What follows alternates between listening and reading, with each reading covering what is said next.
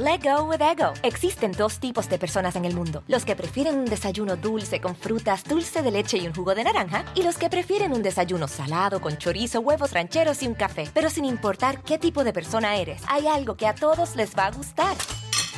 Los crujientes y esponjosos Ego Waffles. Ya sea que te guste un desayuno salado, con huevos o salsa picante encima de tus waffles, o seas más dulcero y los prefieras con mantequilla y miel. Encuéntranos en el pasillo de desayunos congelados. Lego with Ego.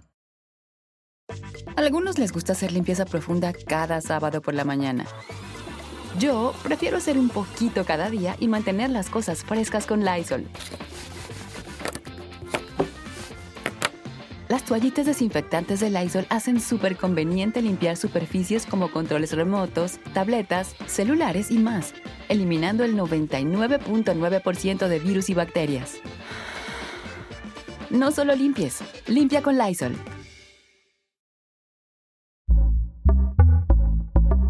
Pitaya. Hola, ¿qué tal? ¿Cómo les va? Bienvenidos. Gracias por estar conectados con nosotros.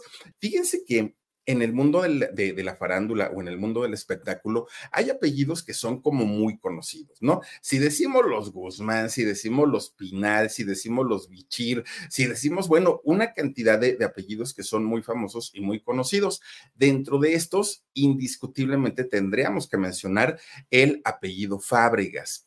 Fíjense ustedes que este eh, apellido que es tan, tan, tan importante, sobre todo en la industria del teatro, bueno, pues los orígenes de este apellido se remontan nada más y nada menos que a doña Virginia Fabregas García, esta mujer que inicia prácticamente esta dinastía artística de la cual hoy hasta sus tataranietos están en el mundo del espectáculo. Fíjense nada más, una mujer que no solamente fue representación del teatro en, en, México no solamente es una, una de las referencias obligadas cuando hablamos de teatros físicos, es decir, de los inmuebles teatrales, pero también de las obras que se presentan dentro de ellos, ¿no? Además, también doña Virginia Fábregas, hasta el día de hoy, es un símbolo de la libertad femenina.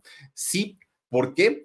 Porque en su época había muchas cosas que hoy para nosotros son como muy cotidianas, son como muy normales, pero en esos años, cuando a ella le tocó transitar por este mundo, la situación era totalmente distinta, totalmente diferente. Miren, ella no nació en la Ciudad de México, de hecho, ella eh, es originaria, fue originaria de un poblado llamado Oacalco. Oacalco eh, pertenece al eh, municipio de Yautepec en Morelos. Yautepec, que está muy pegadito a la Ciudad de México, muy, muy, muy pegadito Yautepec. Y hoy por hoy muchos famosos incluso tienen sus casas de descanso en, en esta zona de Morelos por la cercanía de la Ciudad de México, pero además por lo bonito que, que es, ¿no? Este sitio. Fíjense que doña Virginia Fabregas nació hace 153 años. Bueno, ya, ya cuando hablamos de más de 100, creo que ya nos asustan las fechas, ¿no? Y fíjense que ella nació en, en, un, en una fecha que para la mayoría de los citadinos, la mayoría de los mexicanos, es una fecha que no nos trae como muy buenos recuerdos, porque ya van dos sucesos que ocurren la misma fecha en diferentes años. Un 19 de septiembre 19 de septiembre de 1985 y 19 de septiembre del año 2017 son fechas que creo yo que como mexicanos nunca vamos a olvidar. Solamente que doña Virginia Fabregas nació en 1871, fíjense nada más, por eso les digo que hace 153 años. De hecho, para que nos demos una idea de, pues, el tiempo que tiene esta mujer de la que hoy vamos a platicar, su fallecimiento se dio hace 74 años. Fíjense, yo, creo que la edad es una edad que la gran mayoría de los que estamos aquí ni siquiera tenemos y ella es el tiempo que ya tiene de, de, fallecida. Fíjense que aunque estamos hablando de 153 años de nacida y 74 años de fallecida, el nombre, más bien dicho, el apellido, bueno, sí también el nombre, ¿eh? el nombre y el apellido eh, de doña Virginia Fábregas sigue siendo muy vigente en el ámbito teatral, muy, muy, muy, muy, muy vigente. Ahora, ¿cómo es que se da el nacimiento de Virginia Fábregas allá en Yautepec, en Morelos? Bueno, pues resulta que eh, sus padres, un español, el, el papá, llamado Ricardo Fábregas Ruiz, un, hombre español que viene justamente a México a ser vida. Él se casa con una, eh, una mujer mexicana llamada Úrsula García Figueroa. Fíjense que ellos, eh, ya como familia, ya como matrimonio, eran un matrimonio de clase humilde, no eran un matrimonio que, eh, tuvieran grandes posibilidades económicas. No, se cuenta que eh, la familia tuvo sus grandes batallas, sobre todo en la cuestión económica. Lo que sí es que eh, se sabe que eran un matrimonio sumamente religioso, eran un matrimonio muy católico, muy, muy, muy católico, católico perdón. Tanto que cuando Virginia nace, no esperan ni un mes para poder bautizarla, que el bautismo, pues obviamente es que van a la iglesia, les echan el agua bendita, no sé bajo qué significado, pero finalmente pues es cuando les asignan un nombre a los pequeñitos. Y recordemos que en aquellos años el bautismo eh, religioso pesaba o era más importante todavía que el, que el registro civil. Podía un niño ser o no registrado civilmente, pero si ya tenía su fe de bautismo, eso era suficiente. No pasaba absolutamente nada. Bueno, pues ya bautizada con el nombre de Virginia Fabregas, pues la familia eh, comienza a expandirse. Fíjense que, de hecho, fueron cinco hijos, cinco hijos los que este matrimonio eh, tuvo y en una época en donde pues la situación del país no era del todo buena, bueno, imagínense si hace 150 años no era buena, pues que nos esperamos hoy, ¿verdad? Pues resulta que la situación económica se les complicó mucho a la familia, muchísimo, muchísimo. Todo era eh, por la cuestión de los hijos, porque no eran poquitos, eran cinco. Súmenle la mamá, súmenle el papá. Hablamos de una familia de siete integrantes para una casita pequeña y para tener pocas posibilidades o pocos recursos, se la vieron bastante, bastante eh, complicados. Ahora, fíjense ustedes que cuando em, estaba Virginia todavía muy pequeña, pues resulta que su papá murió el señor muere de una enfermedad que lo hemos dicho muchas veces. A lo mejor una enfermedad al día de hoy es tratable, es curable, no representa un riesgo para la salud, pero hace muchos años, cuando no había vacunas, cuando no había eh, pues tratamientos adecuados, una enfermedad por muy ligera que fuera, podía ocasionar la muerte de las personas. Y resulta que el padre de Virginia Fabregas pierde la vida cuando ella todavía era muy pequeñita. Y esto cambió totalmente la dinámica de la familia, que ya de por sí tenía problemas económicos. Fíjense que lo, lo primero que sucede es que la mamá de estos cinco muchachos se queda parada pensando, ¿y ahora qué voy a hacer? Tengo cinco chamacos, no tengo quien me los cuide, no tengo trabajo, ¿qué voy a hacer? Dios mío, ¿no? Ella decía, ¿qué, ¿qué, va a pasar conmigo? Bueno, pues resulta que la señora, en un acto de desesperación, de no saber qué, qué iba a hacer de ella y de sus hijos, fíjense que los agarró a sus cinco chamacos y se los llevó a vivir al estado de Campeche seguramente algún conocido o algún familiar debió haber tenido ahí, porque se van para el estado de Campeche y es allá donde Virginia Fabregas, junto con sus hermanos, pasan gran parte de su infancia, pasan gran parte de su niñez. Incluso todavía ya siendo eh, adolescente, Virginia pues estudiaba allá en, en, Campeche, le tocó, de hecho, fíjense que allá en la Plaza Central, en, en lo que viene siendo como el Zócalo, ¿no? De, de Campeche, hay mucha gente que comentaba todavía quienes conocieron a doña Virginia Fabregas, que era muy común verla a ella con su, con su mochilita de estudiante, eh, dando vueltas ahí en la plaza de, del pueblo, pues pasando a comprarse una nieve. Ya ven que hace mucho calor por allá. Entonces se compraba una nieve y ella pasaba y daba la vuelta y andaba por ahí. Mucha gente la ubicaba y mucha gente la conocía. Lo que recuerdan muchas eh, personas de, aquellos años, es que se le conocía porque era una chica bastante soñadora. No porque las demás no lo fueran, pero Virginia no era la clásica muchachita que suspiraba por los novios, que sus pláticas eran referentes a que si tal muchacho está muy guapo. No, fíjense que Virginia siempre soñaba con ser algo más, con salir de este lugar, con vivir en una casa grande. Bueno, ella tenía sueños que no eran nada comunes para las chicas de, aquel momento. Ella no quería convertirse solamente en ama de casa, sí quería casarse, sí quería tener hijos, pero además ella quería ser una mujer muy, muy, muy importante. Por eso es que cuando termina su educación media, su, educación, digamos, de, de bachillerato, fíjense que ella buscó la oportunidad para mudarse hacia el Distrito Federal de aquellos años. ¿Por qué? Porque ella dijo, no, yo aquí en, Campeche no voy a poder estudiar la universidad. Y resulta que en el Distrito Federal sí. Entonces agarra su camión y se viene para el Distrito Federal. Algo que miren, una muchachita Let go with ego. Existen dos tipos de personas en el mundo: los que prefieren un desayuno dulce con frutas, dulce de leche y un jugo de naranja, y los que prefieren un desayuno salado con chorizo, huevos rancheros y un café. Pero sin importar qué tipo de persona eres, hay algo que a todos les va a gustar. Mm. Los crujientes y esponjosos Ego Waffles. Ya sea que te guste un desayuno salado, con huevos o salsa picante encima de tus waffles, o seas más dulcero y los prefieras con mantequilla y miel. Encuéntranos en el pasillo de desayunos congelados. Lego with Ego de provincia, de aquellos años, estamos hablando de hace, pónganles, pónganle 130 años, pónganle más o menos, hace 130 años. Estamos hablando que era imposible, impensable que una muchachita le dijera a su familia, ahí se ven, me voy a vivir a la gran ciudad. No. Y en el caso de Virginia, pues dijo, ni permiso les voy a pedir. Ella simplemente dijo, voy a seguir con mis estudios y se fue al Distrito Federal. Bueno, Estando ahí en el Distrito Federal, se matricula en la Escuela Normal de Maestros. Fíjense que eh, ella, pues sí, de, de hecho tuvo la preparación como profesora. Pero un día, fíjense que algo, algo, algo que además ella seguramente ya lo traía muy en el fondo de su corazón, la llevó a ir a la Escuela Nacional de Bellas Artes. Y entonces cuando entra a esta escuela de, de Bellas Artes, vio algo que le cambió la vida, le encantó, le fascinó. ¿Y qué fue?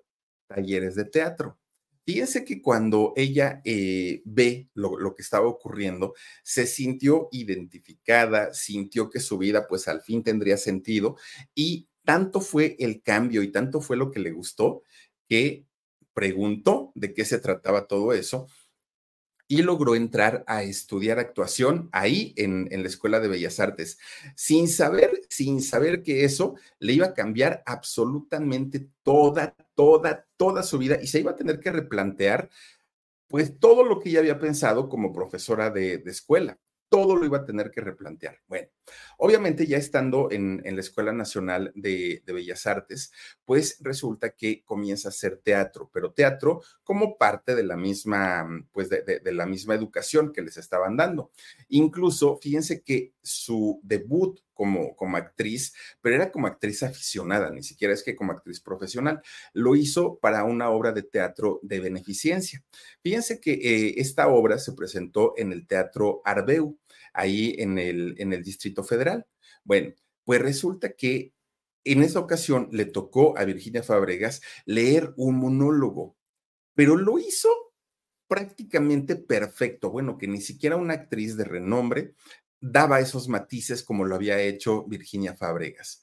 Esto, esto de, de, haberlo hecho también, le ganó el que el público le diera una ovación como pocas veces se le daba a una debutante.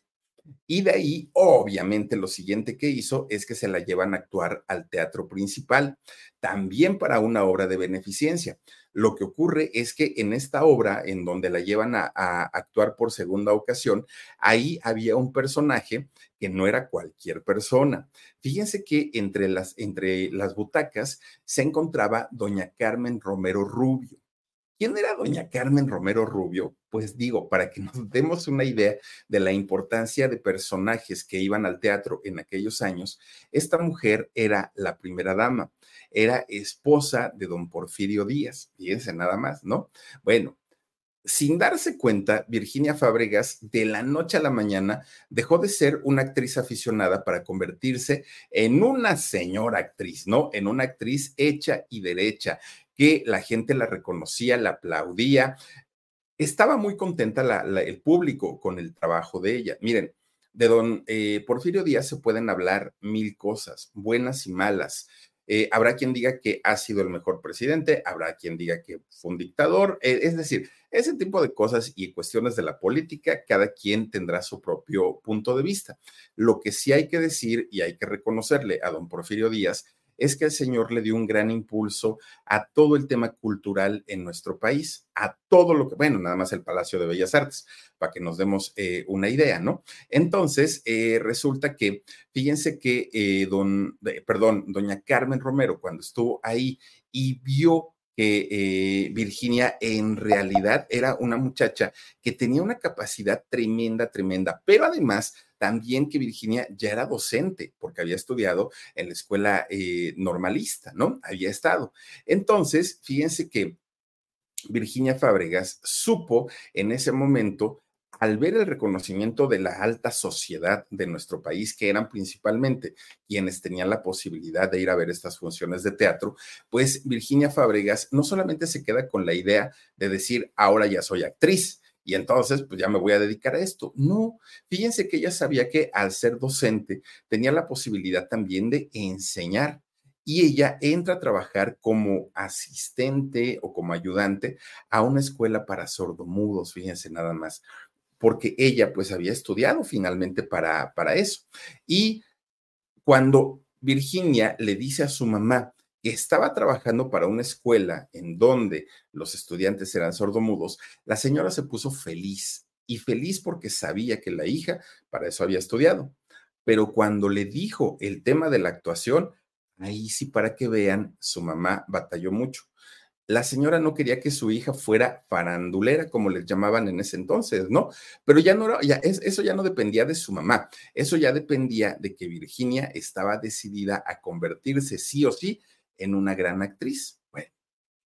Cumple 21 años Virginia Fábregas y es cuando se da el debut oficial, ya el bueno, ya no como una eh, actriz aficionada, ahora sí ya como una actriz. Fíjense que eh, participa en una obra de teatro que fue muy polémica en aquellos años, que se llamaba Divorciémonos. ¿Y por qué fue polémica? Pues porque hasta ese momento la figura del divorcio no era algo conocido en México, ¿no? Por eso es que muchas veces las abuelitas nos decían, es que a mí mis papás me enseñaron a que el matrimonio era para toda la vida. Claro, porque no existía la figura del divorcio. Entonces, esta obra que mostraba lo que eh, era esta figura del divorcio, pues se convirtió en una, en una obra polémica, pero además en un éxito en un éxito porque de alguna manera hacía ver que hombres y mujeres no tenían que estar atados a una persona pues con la que ya no se llevaban, con la que ya no querían. Fíjense que se hizo tan, tan, tan exitosa esta obra en donde debutó doña Virginia Fabregas, que se fueron de gira a todo el país, de punta a punta terminan de hacer gira en todo México y se van a La Habana, Cuba, porque allá, pues obviamente también eh, había mucha gente que estaba ávida, ¿no? Quería ver sobre todo lo que tenía que ver con el talento mexicano, que había una muy buena relación, ¿no? Eh, artísticamente hablando, entre Cuba y México. Bueno, pues allá en Cuba, fíjense que conoce a un muchacho, doña Virginia Fábregas, a un muchacho llamado Manuel Sánchez Navarro Ocío. Este señor tenía muchísimo que ver con la cultura en México, muchísimo, muchísimo. Era, era un, un, hombre que de alguna manera pues estaba relacionado también al cine, al teatro, a los periódicos, a todo lo que tenía que ver también con el asunto de la cultura en nuestro país. Este señor estaba casado, no estaba soltero. Pero de, de, hecho, fíjense que el nombre de la esposa de este señor era doña María Paz García. Obviamente, cuando conoce a doña Virginia Fábregas, no se pueden casar, se enamoran, tienen una relación, pero no se pueden casar por el matrimonio que él tenía. Lo que sí sucedió es que doña Virginia Fábregas queda embarazada. Fíjense que queda embarazada y eh, tiene a un hijo. Este hijo que tiene doña Virginia Fábregas lo tiene justamente allá en Cuba. Este hijo de nombre Manuel. Y no, no es Manolo Fábregas. Bueno, pues resulta que su hijo Manuel nace allá en Cuba. Eh, de hecho, Virginia Fabrega se queda dos años en Cuba eh, durante el tiempo de su embarazo, el tiempo que duró la gira de, de la obra Divorciémonos y bueno, se quedó ahí un tiempecito. Pero resulta que sabía que en algún momento tenía que regresar a México y así lo hizo. Pero cuando regresa a México, pues no regresa sola, ya regresa con un chamaco en brazos, ¿no? Ahora sí que pues, se, fue, se fue una, pero regresaron dos. Fíjense que eh, convertida en mamá, en México, pues ya no podía tener toda esa libertad para poder eh, desplazarse de un lado a otro, hacer giras y todo, y se retiró durante algún tiempo del mundo del espectáculo. Pero cuando ella regresa, cuando Virginia Fabrega regresa, regresa con más fuerza. ¿Por qué? Porque ahora regresa convertida en toda una primera actriz en toda una primera actriz, imagínense nada más, ¿no? Y entonces es cuando ella eh, comienza ya con papeles muy importantes, papeles que en el teatro la marcaron a doña Virginia Fábregas y fueron papeles bastante, bastante importantes. Bueno, pues resulta que ella ya era eh, una actriz muy importante y resulta que en aquel eh, momento, fíjense que ella había creado una compañía de teatro, una compañía de teatro que no le había pues no le había resultado tan bien y esta compañía quebró. Entonces, eh, porque ella se había asociado con, con, una persona para poder hacer una, esa compañía. Quebró, no le fue bien, pero ella dijo, ah, bueno, pues si como socia no me fue bien, ahora voy a poner la mía, pero una obra que sea, una eh, compañía teatral que sea totalmente mía.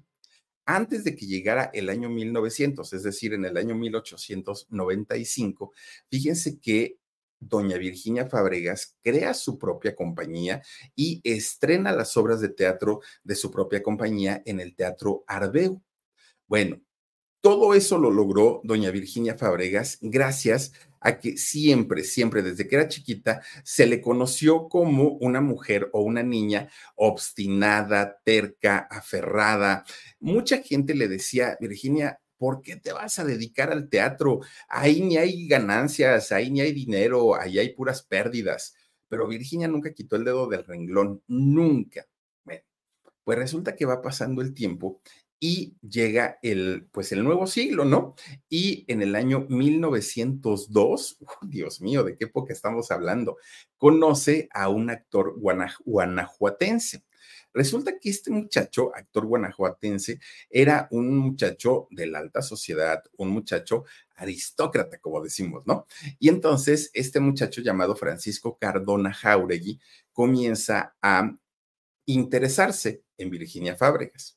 Fíjense que ella no solamente se interesa en él por lo guapo, se interesa también porque venía de buena familia, pero también porque compartían de cierta manera pues esta pasión por el teatro, por los escenarios. Let go with ego. Existen dos tipos de personas en el mundo, los que prefieren un desayuno dulce con frutas, dulce de leche y un jugo de naranja, y los que prefieren un desayuno salado con chorizo, huevos rancheros y un café. Pero sin importar qué tipo de persona eres, hay algo que a todos les va a gustar. Los crujientes y esponjosos Ego Waffles. Ya sea que te guste un desayuno salado, con huevos o salsa picante encima de tus waffles, o seas más dulcero y los prefieras con mantequilla y miel. Encuéntranos en el pasillo de desayunos congelados. Lego with Ego. Se hacen novios. Fíjense que, de hecho, eh, Virginia, junto con, con este señor Francisco Cardona, tiene a sus otros hijos, ¿no? Eh, Virginia Fábregas. Bueno, pues resulta que ella lo convierte, eh, tenía dinero él, y lo convierte en socio para crear una nueva compañía teatral. Y fíjense que ya con esta nueva compañía decidieron comprar un teatro, porque este hombre, pues ya les digo, venía de muy buena familia. Y compran un teatro, pues que no estaba en muy buenas condiciones, pero estaba en una ubicación extraordinaria, el Teatro Renacimiento. Fíjense que el Teatro Renacimiento al día de hoy existe todavía. Está en eh, la calle de Donceles, solamente que ya lleva otro nombre, ¿no? Eh, está en la calle de Donceles, muy cerca de la Cámara de Diputados. Bueno, pues entonces eh, comienzan su esposo y ella la remodelación, el rebosamiento de, de, este recinto, dejándolo al gusto totalmente de la pareja, totalmente al gusto. Le cambian el, nombre, le quitan el Renacimiento y le ponen el Teatro Virginia Fábregas, obviamente en honor pues a, a, ella que era tan aguerrida y que era una mujer que siempre luchó por conseguir lo que ella quería. Bueno, cuando hacen la inauguración de este teatro que les había quedado espectacular, fíjense, llega mucha gente muy importante, muy, muy, muy importante pero dentro de los invitados especiales que llegaron a esta inauguración fue nada más ni nada menos que el presidente de la República de aquel momento, que era nada más ni nada menos que don Porfirio Díaz. Don Porfirio estuvo presente en, el, la inauguración de este teatro Virginia Fábregas. Bueno, este teatro tuvo sus años de gloria, años en las que ir a una función en el Teatro Virginia Fábregas era obligado para la clase alta, para la clase aristócrata de nuestro país, ¿no? En la época en la que se iba al teatro vestido de etiqueta, las mujeres vestidas con, con, vestido largo, esa era la, la, época bonita, ¿no? De, de aquel momento. Claro, con el tiempo, pues todo esto cambió y ahora ya no se usa de esa manera. Este teatro que les digo y que sigue existiendo hasta el día de hoy, lo conocemos como el Teatro Frufru. Ese teatro que compró doña Irma Serrano y que bueno, hasta el momento de su muerte le perteneció a ella, pues resulta que fue el Teatro Virginia Fabregas, anteriormente el Teatro Renacimiento. Pero miren, ahora sí que eh, dentro, de, dentro de todo lo, lo, bueno que vivió doña Virginia Fabregas como propietaria de un teatro, es que poco a poco se iba formando o forjando un nombre, no solamente como actriz, sino además como empresaria, como empresaria de, teatro.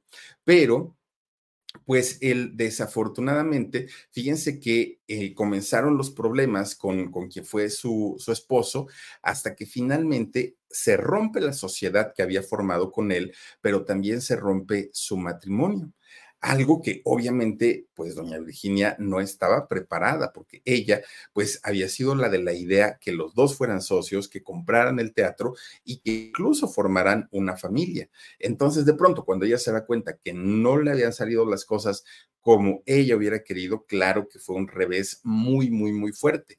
Pero fíjense que doña Virginia Fábregas, antes de firmar cualquier cosa, antes de, decir, pues el teatro te lo quedas o me lo quedo, no. La señora se informó y se informó de tal manera que ella dijo, a ver, ¿qué puedo hacer? ¿No? ¿Qué puedo hacer para que no salga yo perdiendo pues todos mis ahorros? Y fíjense ustedes que lo que, lo que sucede es que mete dos juicios, doña Virginia Fábregas, que bueno, era impensable que en esos años una mujer se atreviera a ir ante un juez y a decir, señor juez, vengo a decirle que mi marido es celoso porque no soporta que yo como mujer tenga importancia en los negocios, que yo sea quien negocie los sueldos de, los actores, que yo sea quien me encargue de las escenografías, quien yo vea qué obras se van a presentar, que yo vea todo lo de tal, tal, tal, tal, tal, ¿no? Y entonces eh, el juez decía, oiga, poco todo eso lo hace usted? Pues sí, pero no solo eso, también vengo a decirle que el señor es muy celoso, pero él sí puede andar de infiel. Pero además de eso, el señor es alcohólico. ¿Ya se lo dijo? No, ¿verdad? Entonces quiero que usted lo sepa. Esas cosas eran impensables en aquel momento. Una mujer estaba sometida a tener que vivir con un hombre. Si le, si le salió buen esposo, qué bueno, pero si no, pues ni modo, señora, ya se amoló, porque el matrimonio es para toda la vida. Pero Virginia Fabregas dijo, ah, no, no, no, no, no, no, yo no soy así. Entonces, a ver, señor juez, primero defíname el asunto del teatro, ¿no? Porque a ese teatro yo le metí dinero, yo le metí esfuerzo, sí, también él, pero pues mire, yo le estoy explicando que el señor va a dejar caer el teatro porque pues se la pasa borracho, es mujeriego, es esto, el otro, el otro. Déjemelo a mí. Ese juicio llevó muchos años, el del teatro. Pero por otro lado, dijo Virginia Fábregas, y tampoco quiero seguir viviendo con él. Quiero el divorcio. Claro, ella ya había estado en una obra de teatro que se llamaba Divorciémonos, ¿no? Entonces el juez dijo, ¿cómo? Pues si el divorcio en México no existe, la figura legal, no, no, pues yo me quiero divorciar y en otros países sí lo hay y yo quiero divorciarme. Bueno, pues lo logró. Fíjense que doña Virginia se convierte en la primer mujer en nuestro país en solicitar el divorcio, en que se le concediera y obviamente en un referente para las mujeres, porque dijeron, si doña Virginia pudo, que yo no pueda. Y si ella no estuvo dispuesta a aguantar a un borracho y mujeriego, pues yo tampoco. Bueno, doña Virginia se convierte en heroína nacional. Imagínense nada más ustedes, ¿no? Ella, fíjense que eh, cuando le dan su acta de divorcio, que ya la tenía en la mano, y mientras duraba el juicio de, lo del teatro, que duró muchos años, fíjense que ella se fue de México. Ella, eh, al irse de México, se va de gira se va de gira por diferentes países, principalmente a Centro y Sudamérica.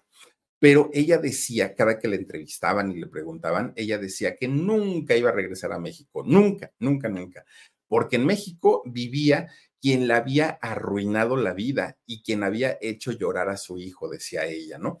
Entonces, que ella no quería regresar. Entonces se va y, comienza, pero fíjense, es que eh, eh, hoy de verdad que el transporte, las facilidades que se tienen son muchas, pero en aquella época el que doña Virginia Fábregas se fuera con una compañía teatral fue bastante, bastante complicado. ¿Por qué?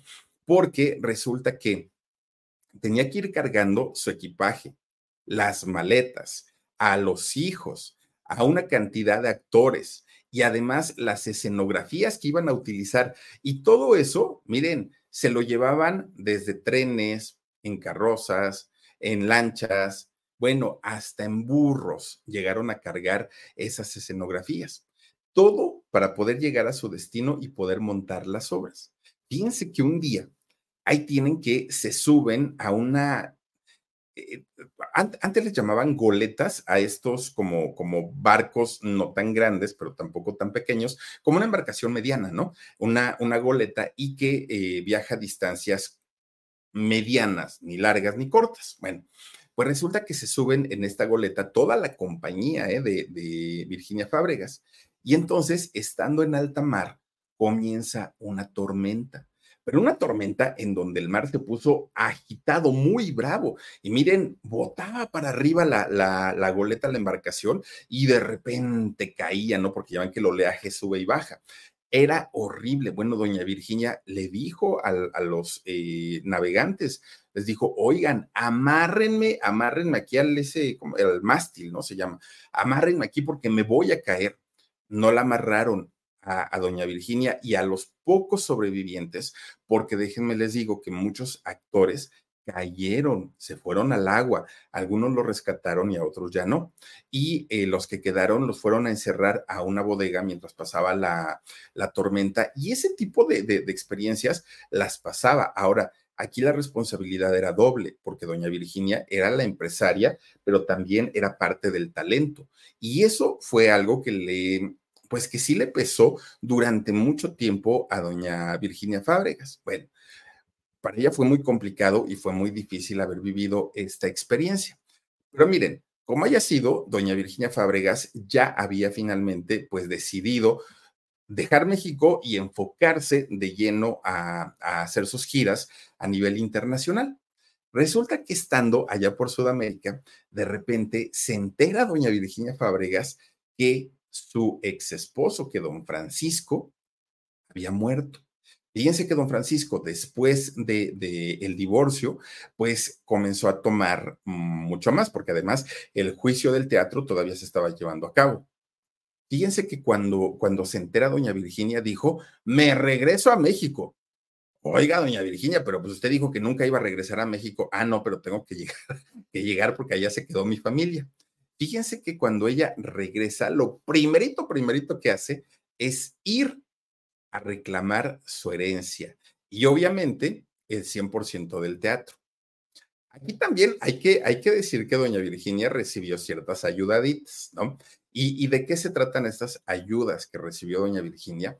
Al ser una mujer entrona, luchona, famosa, eh, doña Virginia Fábregas tenía amigos y conectes en todos los ámbitos, en todos los ámbitos, incluido el ámbito de la justicia o quienes imparten la justicia.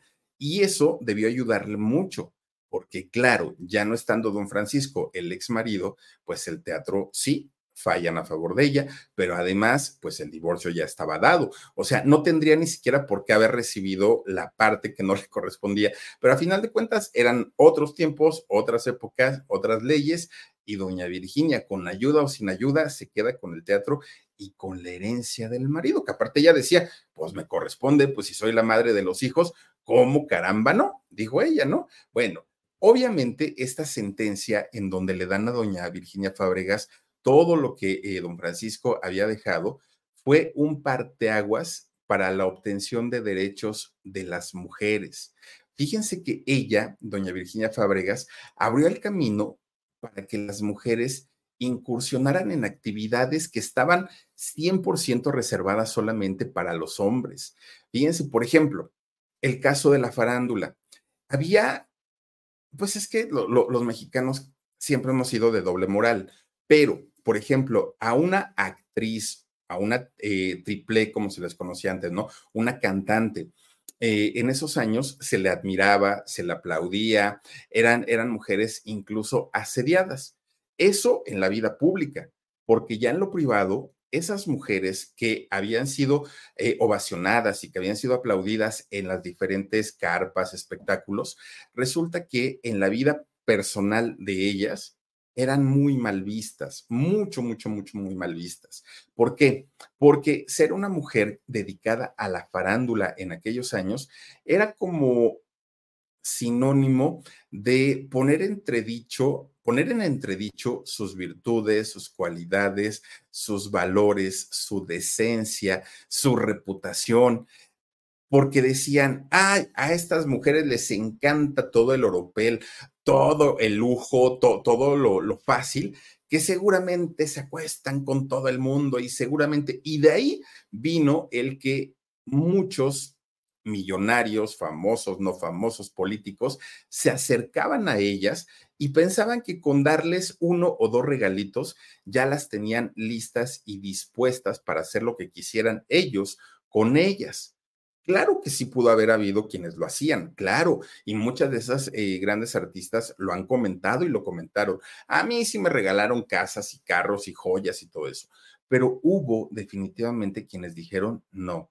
Lo mío es actuar, lo mío es trabajar, pero para, el caso de, doña Virginia eh, Fábregas, fíjense que la llegaron a ubicar como una mujer de moral ligera, de reputación dudosa. A algunos les gusta hacer limpieza profunda cada sábado por la mañana. Yo prefiero hacer un poquito cada día y mantener las cosas frescas con Lysol. El limpiador de inodoros Brand New Day de Lysol limpia y desinfecta el inodoro y el cepillo, eliminando el 99.9% de virus y bacterias con una fragancia que lleva tus sentidos a un paraíso tropical. No solo limpies, limpia con Lysol. Era impensable que una señorita de buena familia pudiera dedicarse a estas actividades de la farándula. Por eso es que doña Virginia se convierte en pionera para todas estas mujeres que incluso al día de hoy tienen alguna participación en el mundo del espectáculo. Doña Virginia dijo, esto no es una actividad solamente de hombres, y el hecho de que salgamos en un escenario, de que bailemos, cantemos o actuemos, no quiere decir que somos mujeres de la vida galante. Eso es otro negocio, el cual no es el mío, decía doña eh, Virginia Fábregas. Bueno, pues fíjense que dentro de todo, ella estaba muy, muy, muy, muy enfocada en hacer crecer su compañía teatral. Pero además, doña Virginia fue una mujer audaz, fue una mujer muy inteligente que supo jugar todo, todo, todo a su favor para poder hacer crecer su compañía y poder hacer el apellido Fábregas toda una industria. Fíjense que en, en, toda su vida, doña Virginia prácticamente el único tiempo que descansó fue mientras tuvo a su hijo Manuel. Después de ahí, nunca volvió a descansar. Ella, de hecho, en su teatro llegó a presentar una obra teatral por semana. Era, era una locura todo lo que ella producía. Ella lo producía aparte de todo. En aquellos años se acostumbraba mucho a que llegaban compañías eh, teatrales extranjeras, principalmente argentinas, españolas y estadounidenses. Bueno, pues doña eh, Virginia Fábregas se ponía al tú por tú con esas compañías y en muchas, en muchas ocasiones ella les ganaba la taquilla. Es decir, vendía muchísimo más que estas eh, em, compañías teatrales que además traían buenos espectáculos. Y todo esto lo hizo teniendo que atender además a sus hijos. Ya después también le tocó atender a los nietos. Pero miren, de hecho, fue tanta la, influencia de doña Virginia Fábregas en sus hijos y en sus nietos que pues eh, todos ellos, si no es que la gran mayoría, han seguido los pasos de doña Virginia Fábregas. El primero de ellos fue su hijo Manuel, el hijo, eh, Manuel Sánchez Navarro Fábregas. Él se convirtió en actor de teatro, igual que su mamá, pero también hizo algunas películas, fíjense que, que, don Manuel. De hecho, Manuel, trabajando en la compañía teatral de su mamá, de doña Virginia Fábregas, conoció a una muchacha. Conoció a una muchacha muy, muy, muy guapetona llamada Fanny Schiller.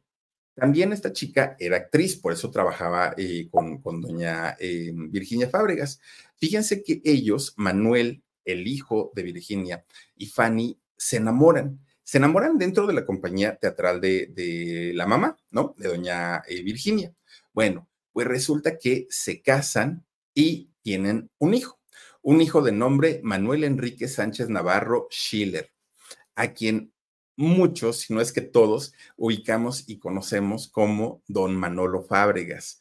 Este señor que miren, todo un señor, no, no, no, no, no, en teatro, que también hay que decir que sobre, sobre don Manolo Fábregas rondan rumores acerca de ciertos abusos y de ciertas cosas que llegó a cometer en contra de muchachas.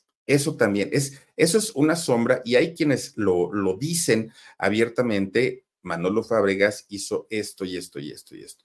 No se ha investigado al, al 100%, el señor ya no vive, en la parte profesional, yo creo que es indiscutible el talento que, el señor tiene. En la parte personal, vayan ustedes a saber si lo hizo o no. Pero resulta que don Manolo Fábrega se convirtió, bueno, en actor de cine, de teatro y de televisión. Un actorazo en toda la extensión de la palabra. Claro, Don Manolo Fábregas tenía de dónde aprender. Miren, su abuelita, doña Virginia Fábregas, en su compañía hacía de todo, ¿eh? De todo, de todo, de todo. Ella checaba la nómina para sus actores. Ella decía lo que sí podía pagar y lo que no podía pagar. Hablaba con los escritores por cualquier cambio que requiriera la, la obra. Elegía a los actores, es decir, al reparto que iban a eh, trabajar en sus obras. Eh, checaba lo de las escenografías, lo de los vestuarios, la publicidad, todo, todo, todo, todo lo que tenía que ver con una función de teatro, ahí estaba doña Virginia Fábregas. Y claro, de eso aprendió su, su, nieto Manolo. Y fíjense que si algo se le puede reconocer a doña Virginia Fábregas es lo la, pulcritud con la que se conducía. Miren, una mujer que nunca descuidó su imagen, su cuerpo, sus gestos, su voz, sus modales, su manera de caminar, sus poses, sus joyas, sus peinados, su maquillaje. Eh, eh, ella tenía un lenguaje muy amplio, muy, muy, muy amplio para poder expresarse. Es decir, háganme cuenta como en, en pocas palabras, doña Virginia Fabregas era como una mujer de buen gusto, una mujer muy, muy, muy elegante. De hecho, fíjense que aunque ella estaba enfocada totalmente a hacer teatro y el teatro fue su, su vida, prácticamente el tiempo que, ella estuvo aquí en, el, en este mundo, se dejó tentar y se dejó seducir por el cine, que el cine y el teatro durante mucho tiempo han estado peleados. ¿Por qué? Porque la gente que ama el teatro dicen es que no hay como sentarse en una butaca y ver a los actores, sentir el calor de los, de, los actores, checar sus matices, sus enojos, o sea, es, es, otra historia ver, ver una obra de teatro. En cambio, uno va al cine y todo es frío, todo es eh, exageradamente cuidado, cuidadito, planeado, o sea, como que no hay improvisación. Hay, hay una gran distancia, ¿no? Entre, la entre el teatro y el cine. Y resulta que doña Virginia Fábregas eso lo sabía y a ella no le gustaba tanto el cine precisamente por eso.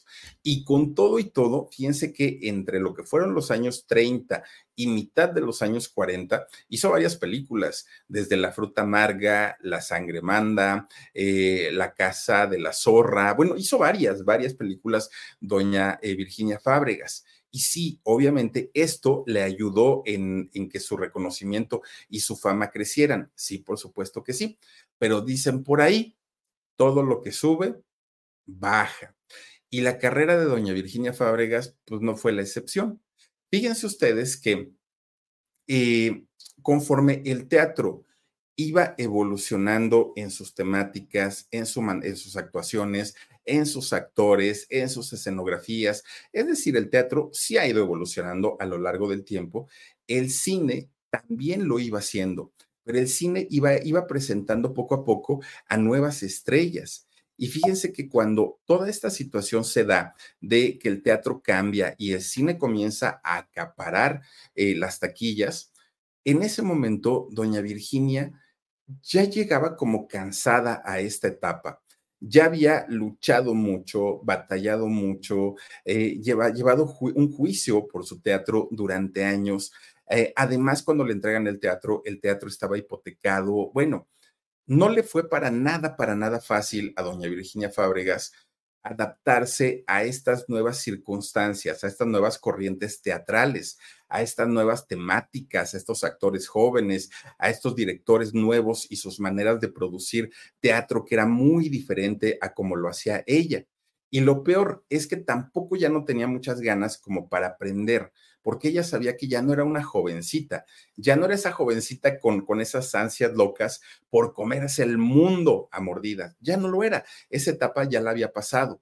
Y si, a eso le sumamos que había otras grandes actrices como doña María Teresa Montoya, como doña eh, María Conesa, que le generaban una gran competencia a doña Virginia Fábregas, pues obviamente su taquilla comenzó a bajar, la taquilla de doña Virginia Fábregas, mientras otros teatros crecían, mientras otros teatros se dejaban seducir con obras extranjeras, con eh, producciones más costosas y doña Virginia pues ya no quería eh, pues ahora sí experimentar tanto porque a ella le había funcionado mucho el teatro que ella hacía durante mucho tiempo, pero ya no le quedó de otra porque era como dicen por ahí renovarse o morir y ella se tuvo que reinventar y modificar todo su esquema teatral, todo absolutamente. El problema es que al ir pasando el tiempo, al ir pasando los años, pues claro, iba avanzando en edad y las fuerzas de su cuerpo pues le iban abandonando poco a poquito a doña Virginia. Fíjense que para ella era muy difícil porque aun cuando ella tenía toda la intención de levantar su marca, de levantar su teatro, pues obviamente le costaba mucho más trabajo porque ya estaba cansada, ya estaba grande. Y fíjense que llegó el momento en el que presentaba una obra, pero decía, esta va a ser mi gira de despedida.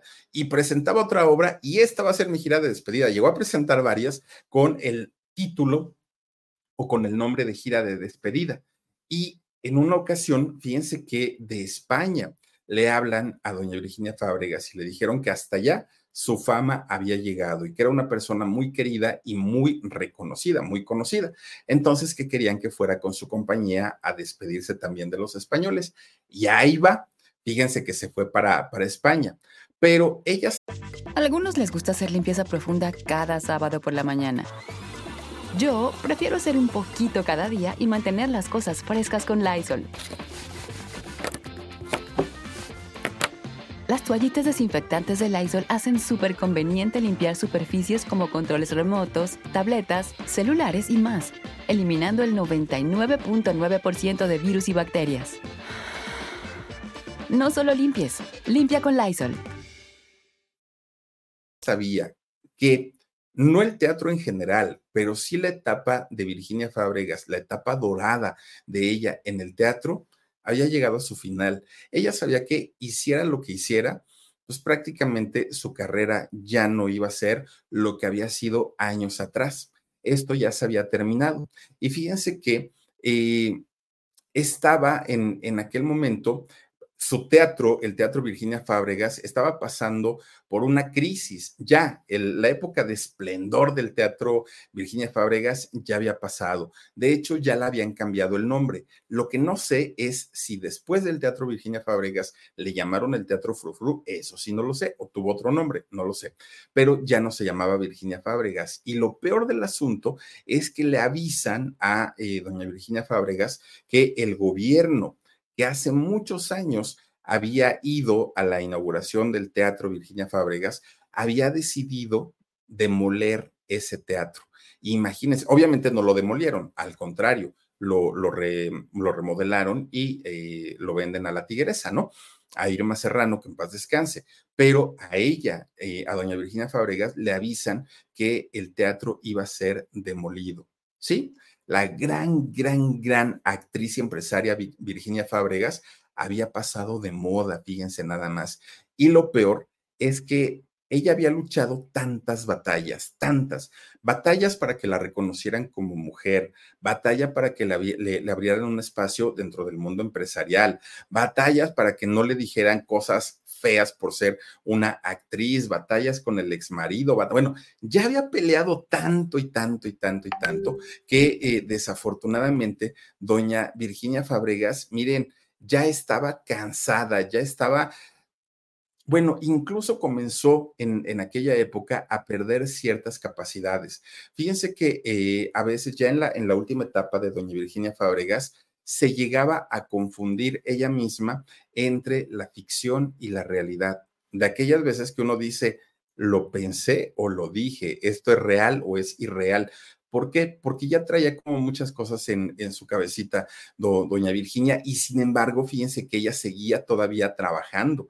Era muy triste para ella darse cuenta que el cine poco a poquito se iba comiendo al teatro y que aquellas personas que pagaban un boleto para ir al teatro ahora lo pagaban para ir al cine pero además se perdió la magia, se perdió el glamour, se perdieron aquellos vestidos elegantes, aquellos hombres con frac que entraban al teatro. Ya no, ya lo, lo esa, esa historia había pasado de moda y obviamente esto le dolía mucho a doña Virginia.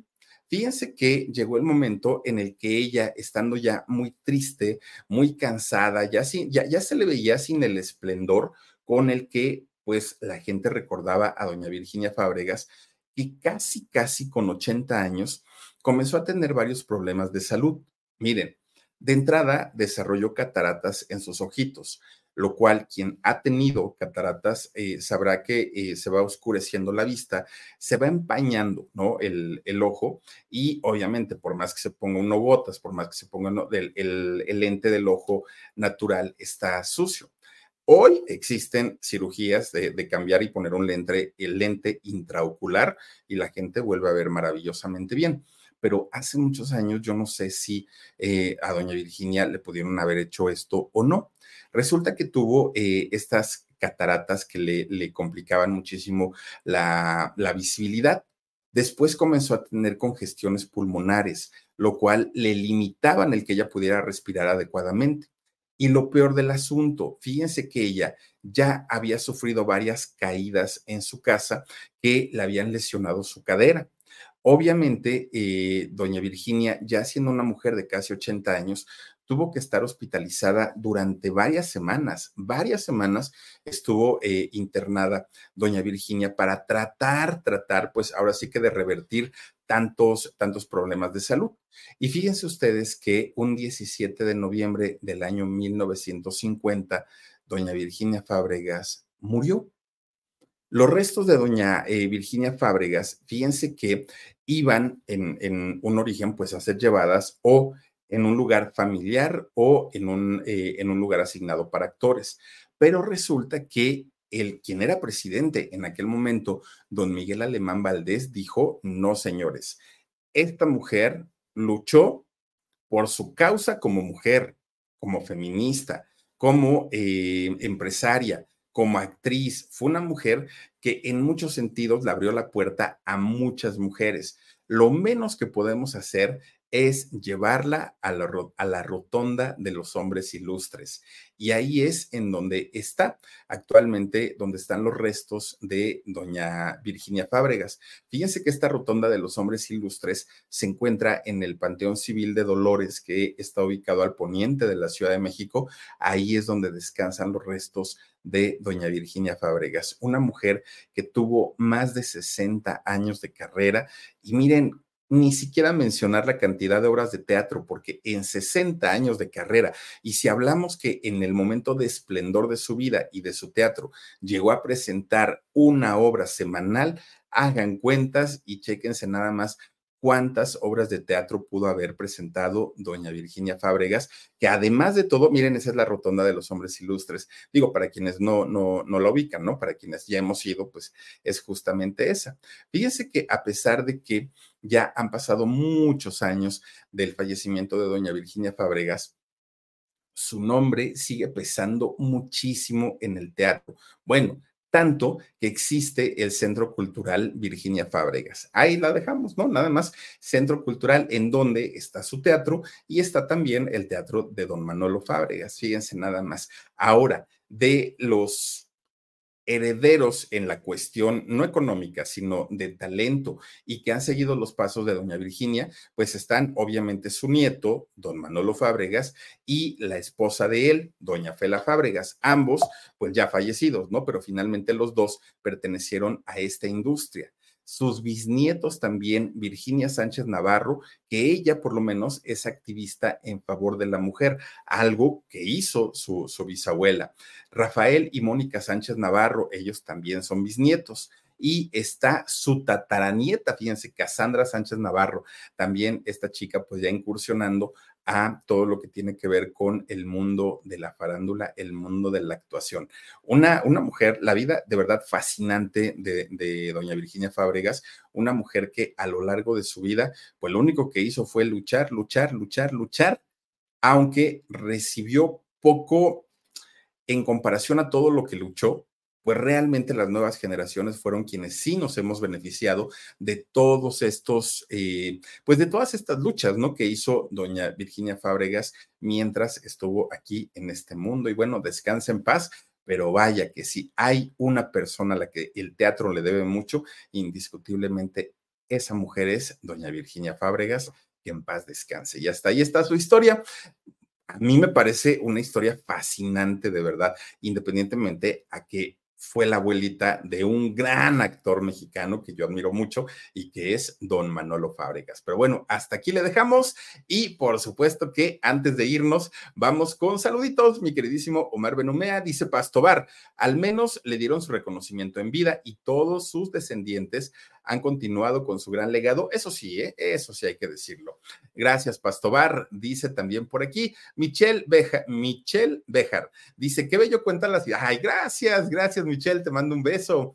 Aida Álvarez dice, hola Philip, Omar y al huesito, saludos desde San Diego, California. Qué interesante historia de... Eh, Virginia Fábregas. Dice, ya desde entonces la farándula se relacionaba con lo político. Sí fue pionera, ahora existen tanta, tan, ella sí fue pionera, ahora existe tanta inventada. Sí, la verdad es que sí. Mira, es, esas actrices eran las que trabajaban. No les interesaba otra cosa más que trabajar. Hoy les interesa hacer escándalo para poder tener un papel en la televisión. Esa es la diferencia. Eh, Fata Taylor dice: Saludos desde Canadá, mi Philip. Mándale un saludito a mi mami que siempre te ve y, da te da tu like. Se llama Marta Isabel, alias Vita. Oiga, doña Vita, muchísimas gracias, doña Vita. ¿A poco usted también vive en Canadá? No me diga porque dicen que está haciendo un friazo, pero friazo. Ya vi el mar todo congelado, no inventen. Y aparte, ¿saben? Se ven las rachas así de aire helado. Bueno, el otro día estaba viendo un TikTok que sacan, iban en un coche unas personas y sacan una botella de agua, supongo que el coche iba con calefacción, sacan la, la, botella de agua y en cosa de segundos se congeló. No, no, no, no, a mí me gusta el frío, pero eso ya es una exageración. Cuídese mucho, cuídese mucho por si se encuentra también allá en Canadá. Johnny ASB dice, Philip, te recomiendo que hables de eh, María Conesa, la gatita blanca. También trabajó en el teatro. Su vida es muy interesante y triste. Claro que sí, ya la tenemos en lista, mi querido Johnny. Claro que sí, muchísimas gracias. Guadalupe Ramírez dice, nos vemos en el alarido. Gracias, Lupita. Ahí nos vemos en un ratito, 11 de la noche, no lo olviden. Eh, Marigel Fritz dice, saluditos a todos. Excelente historia de doña Virginia Fábregas. Muchísimas gracias, Marigel, te mando un beso. Elena Mendoza dice, muchas gracias, querido Philip, muy bonita historia. Pasen bonita noche. Te mando un besito, muchas gracias, Elenita, y a todas y a todos ustedes, gracias de verdad por habernos hecho el favor de acompañarnos en esta noche. Los espero en un ratito en el alarido, si gustan y si se eh, pueden desvelar un ratito, y si no, el día de mañana, oigan, a las 9.30 les voy a presentar una historia. ¡Qué barbaridad! No es por nada, pero qué buena historia la del día de mañana. No, hombre, es que esta semana sí nos estamos luciendo. Cuídense mucho, pásenla bonito, descansen rico. Soy Felipe Cruz el Philip. Gracias a Omar Benumea, a Dani Álvarez, pero sobre todo, gracias a ustedes que nos hacen el favor noche con noche de acompañarnos o vernos en repetición. No olviden que tenemos nuestro podcast eh, que se llama El Philip, nuestro canal de YouTube que se llama El Philip y les recomiendo también el podcast de Carlos Jiménez C4. Se llama Sin Ley y lo pueden encontrar en Amazon Music o en Spotify. Cuídense mucho, pásenla bonito. Adiós.